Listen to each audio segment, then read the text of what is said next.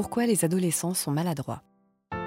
Marie Martel, doctorante en neurosciences, CNRS. Eh ben, merci beaucoup.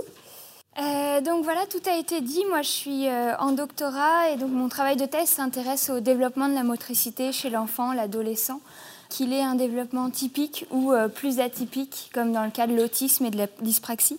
Donc je suis pas du tout dans l'enseignement. Pour le coup, j'espère quand même que vous trouverez des choses à ressortir et à utiliser. Euh, je vais vous parler ici d'un projet pédagogique que j'ai donc mené avec le collège Gabriel Rosset euh, tout au long de l'année et qui n'est pas fini et qui s'intéressait de savoir bah, pourquoi les adolescents euh, sont maladroits.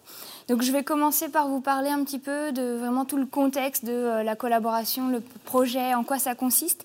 Et ensuite, je passerai une partie un petit peu plus expérimentale où je vais vous présenter l'étude.